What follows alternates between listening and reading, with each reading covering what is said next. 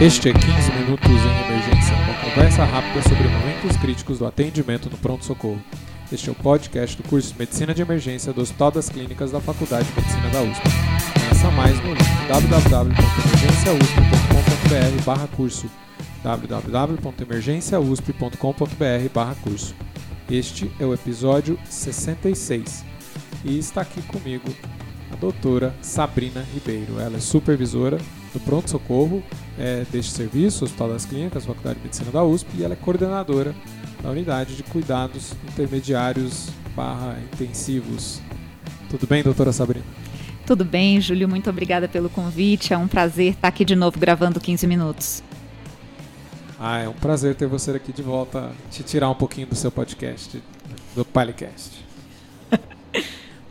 Recomendo todo mundo conhecer o podcast dela.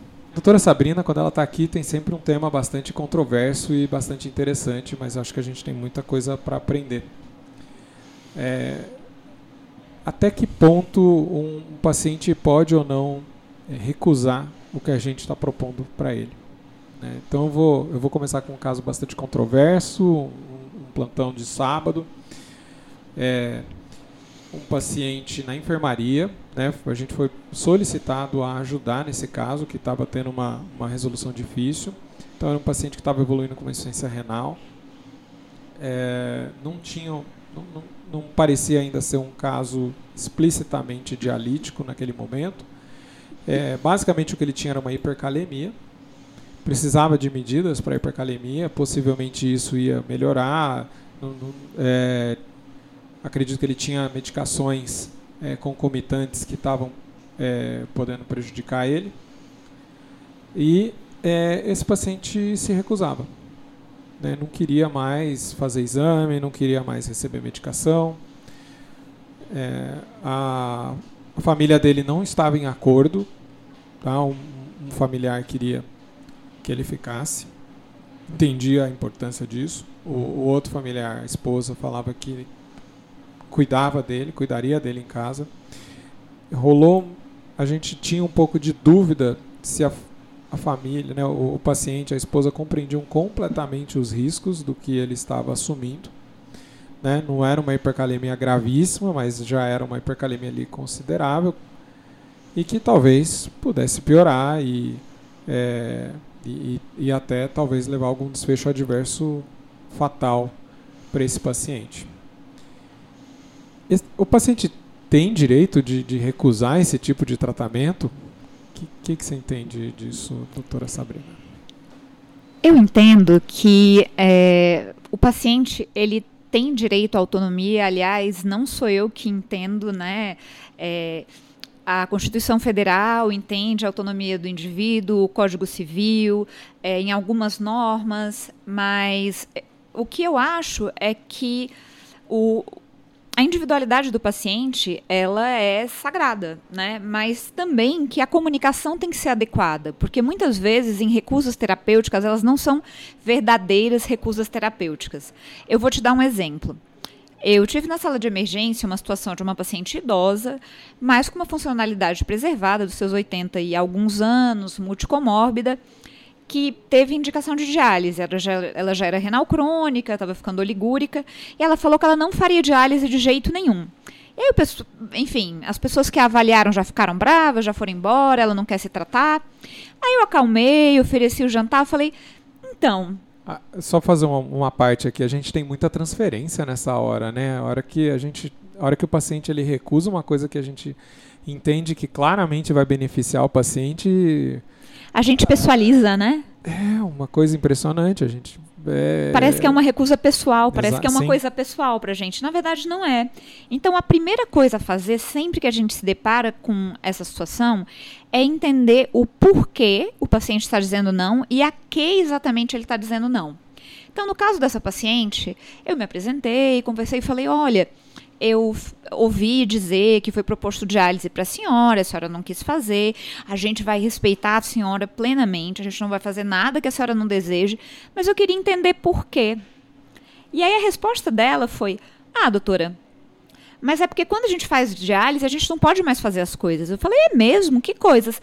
Não, minha vizinha falou que depois que faz diálise, a pessoa não pode mais beber água.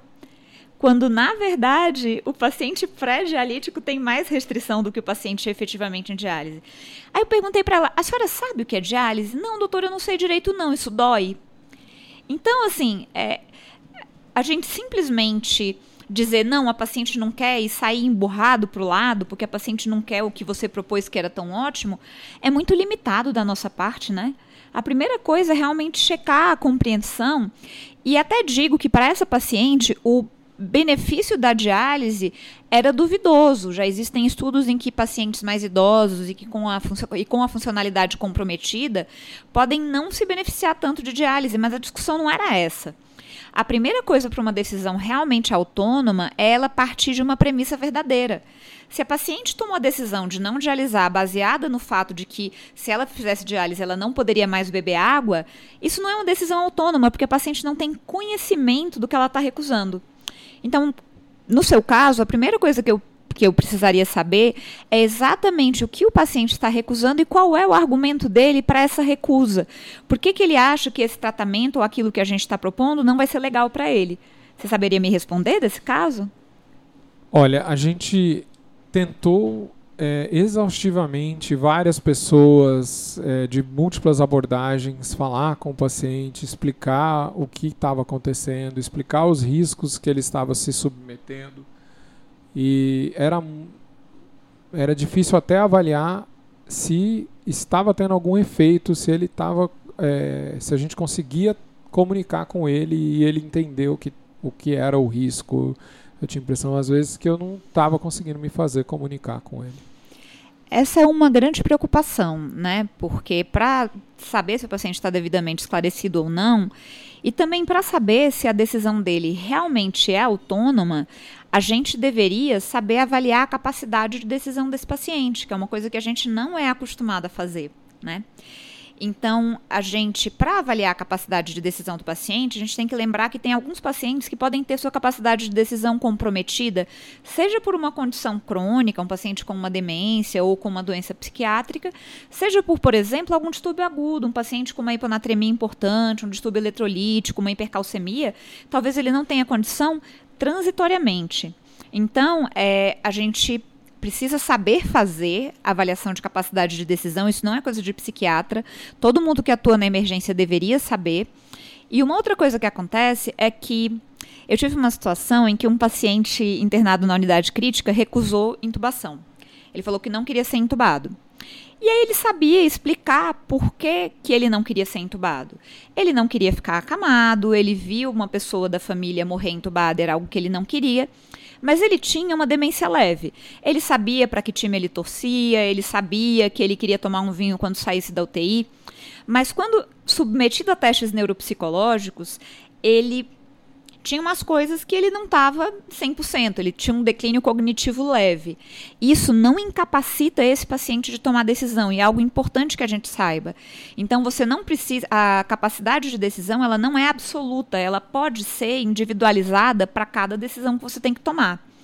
E aí, o que o paciente precisa ter são alguns elementos. A, essa avaliação é feita por quatro domínios. Primeiro, o paciente compreende o que ele está recusando? Nesse caso, ficava claro, porque esse paciente estava numa unidade crítica, via paciente ser entubado todo dia e ele tinha tido essa experiência na família. Ele conseguia contextualizar?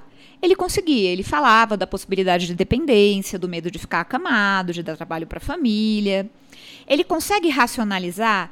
Ele sabia dizer por que, que ele não queria, ele sabia dizer qual era a alternativa, o que, que a gente ia fazer por ele. E ele conseguiu expressar essa escolha adequadamente. Então, a gente considerou que, apesar desse paciente cognitivamente não estar intacto, não só ele te fazia uma decisão que tinha elementos que faziam sentido, como isso também era compatível com a biografia dele, com tudo que ele valorizou, com o fato dele ter querido morar sozinho até aquele momento, é, até o momento que ele realmente precisou de ajuda. Ele morava com um filho fazia mais ou menos dois anos.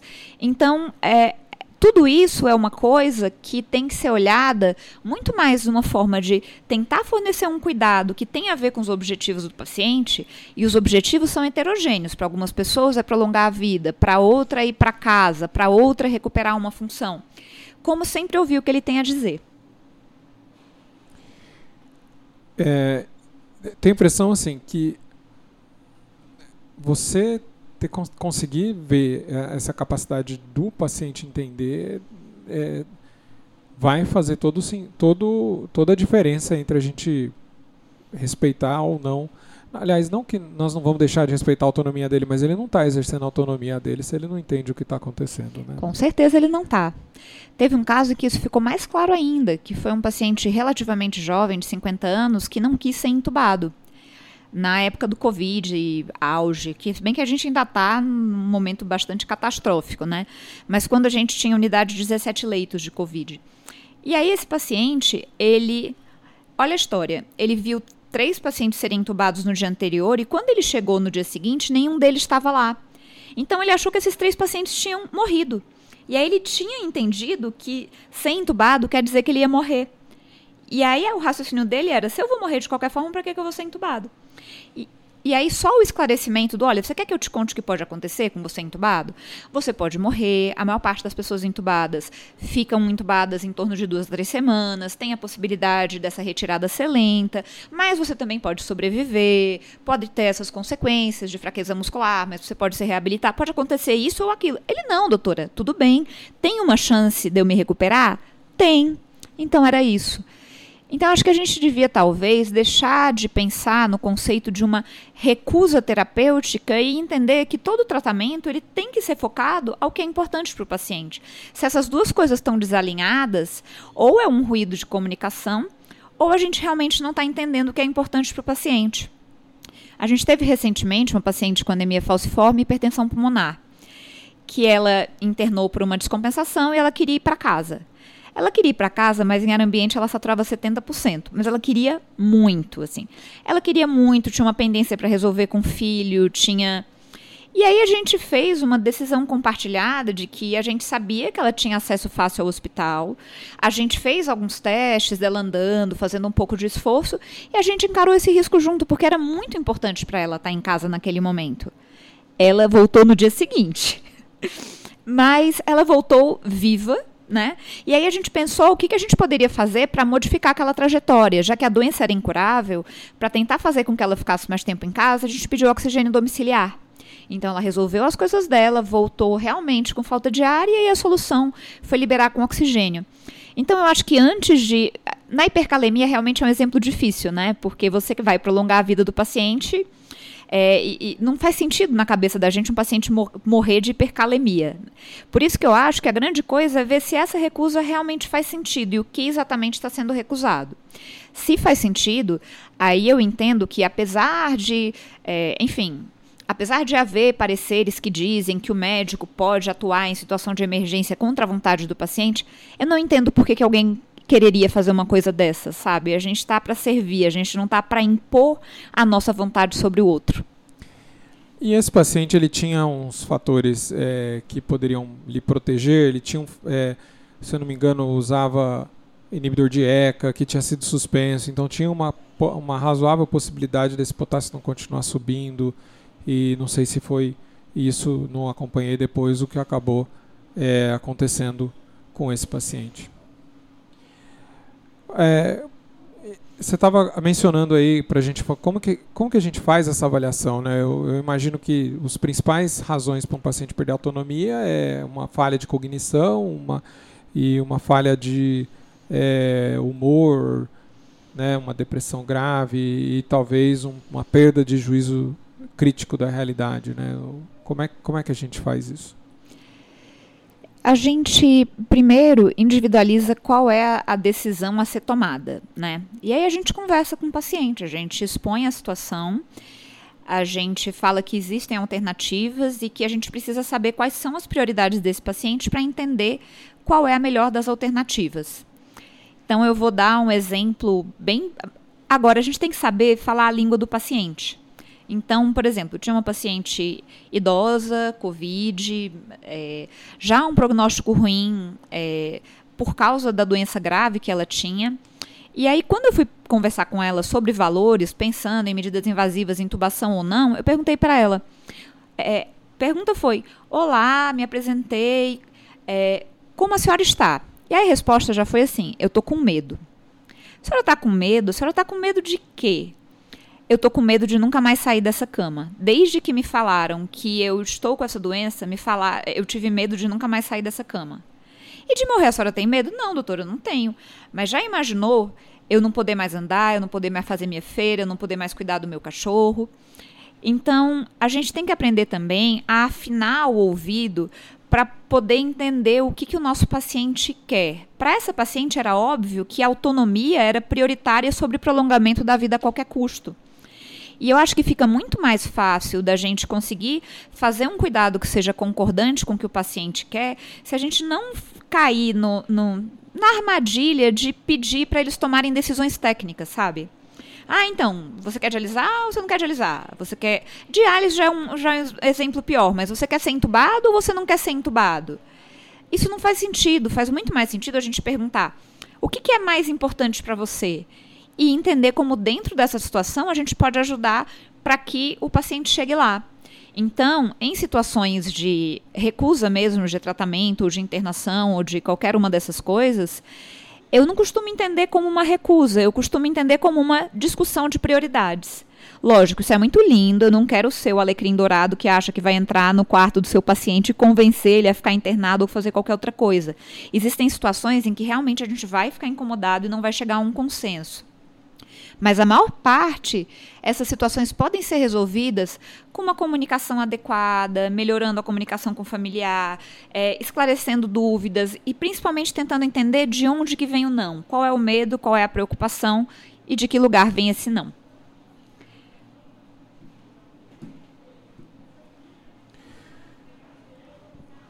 Uma vez que a gente entendeu é, a autonomia, a gente entendeu as razões. Às vezes, eu gostei desses exemplos que você tem dado, que muitas vezes houve uma falha grave ali de comunicação, né? O que o paciente acha que vai acontecer completamente diferente do que a gente está propondo para ele e a gente, e a gente não percebeu e ele não percebeu, né?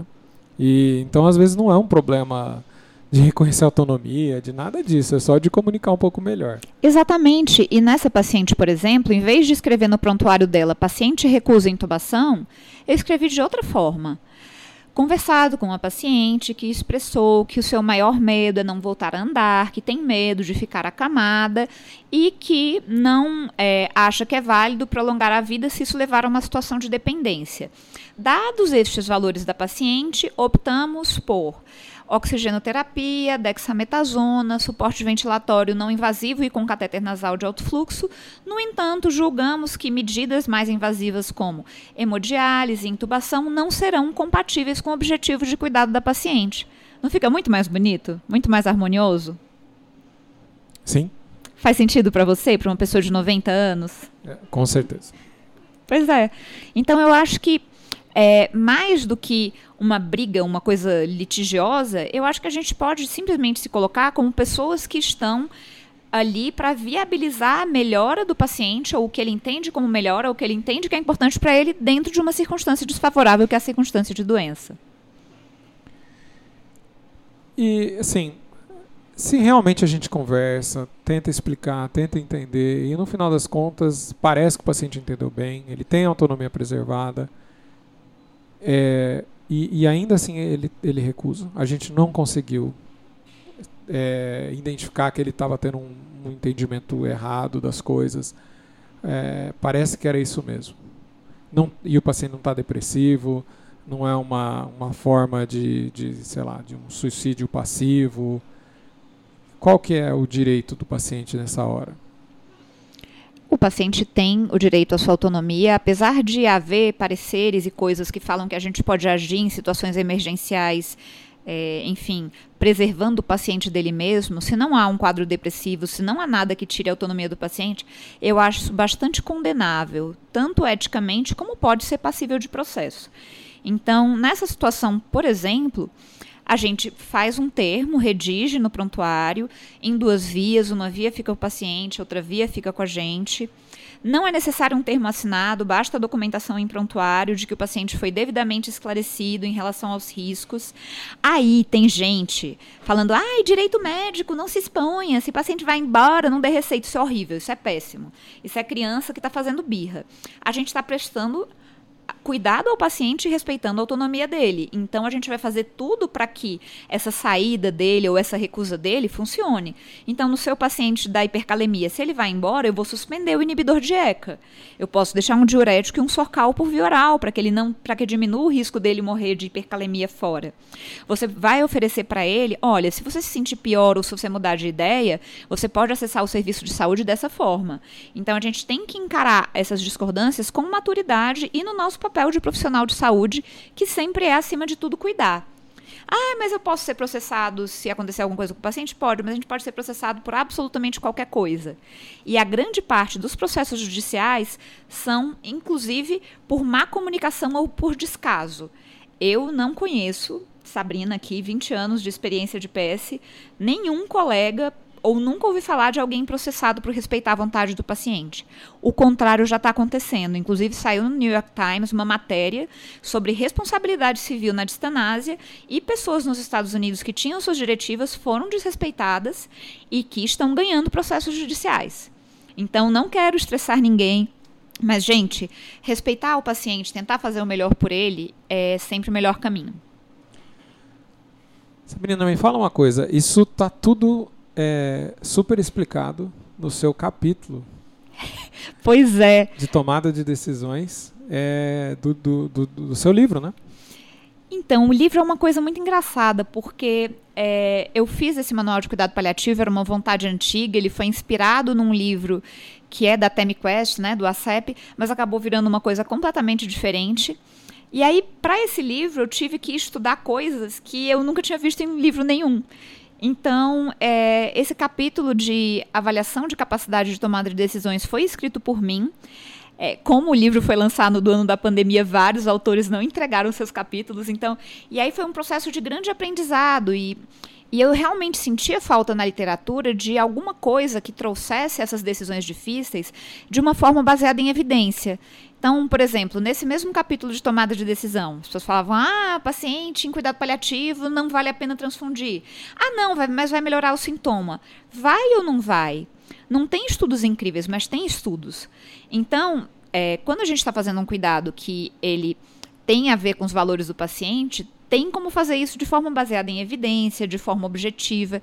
Então, alguns dos meus capítulos preferidos são esse, do livro de avaliação de capacidade de tomada de decisão, e um capítulo de aspectos ético-legais, em que a gente discute recurso terapêutico, mas também outras coisas.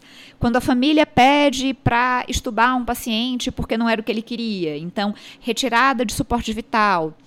Outra situação, não tem vaga de UTI, será que eu posso ser responsabilizado? Como é que eu documento isso para que fique claro que eu não me omiti no socorro desse paciente?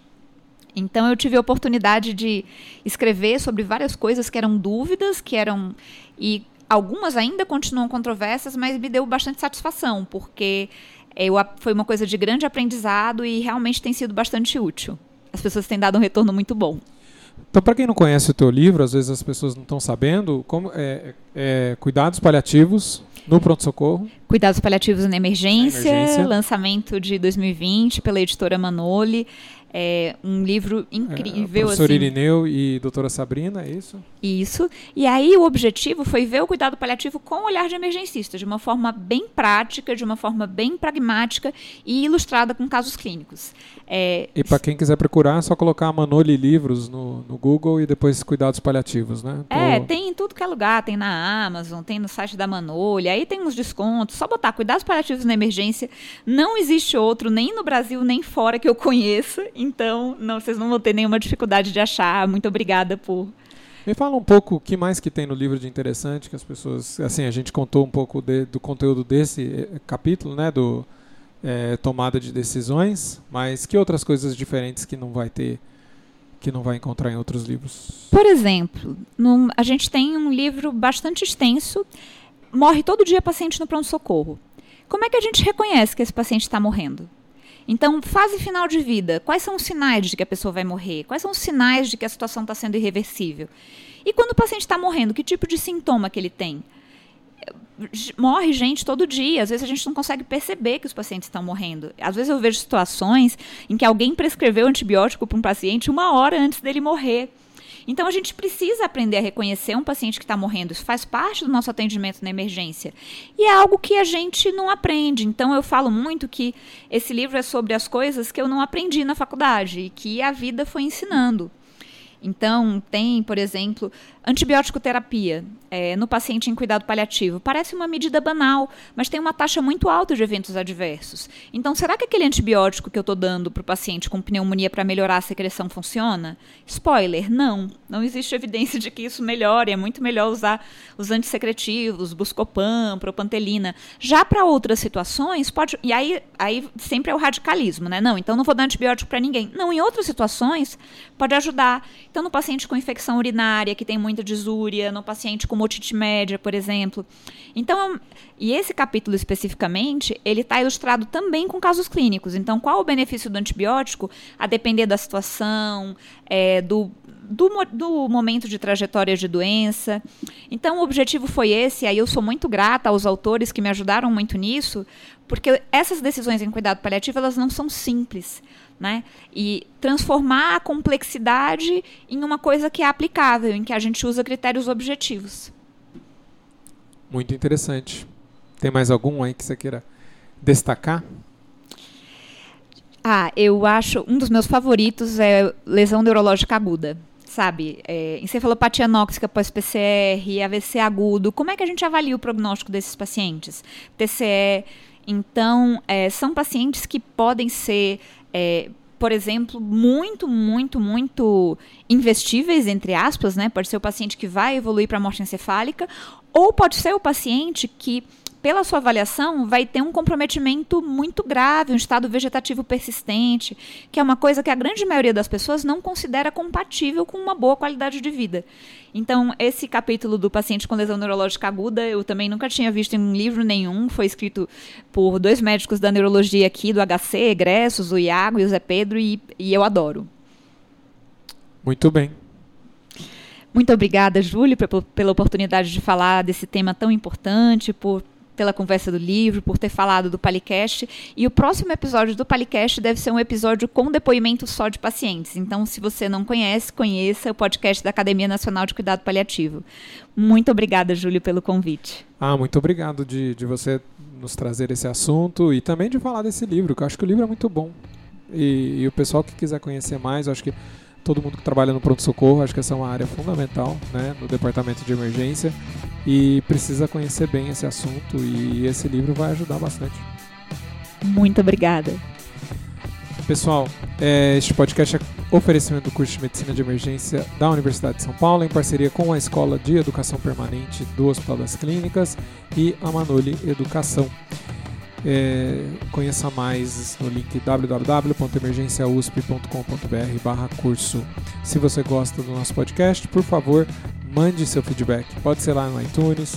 Se mandar no iTunes é importante porque é, a, a, gente aparece para outros ouvintes e mais pessoas conhecem o nosso trabalho. É, ou senão você pode mandar feedback para 15minutos.emergência.gmail.com Siga-nos nas redes sociais. A doutora Sabrina Ribeiro está no Instagram em arroba papo paliativo, tudo junto. E eu você me encontra em arroba. Muito obrigado e até a próxima.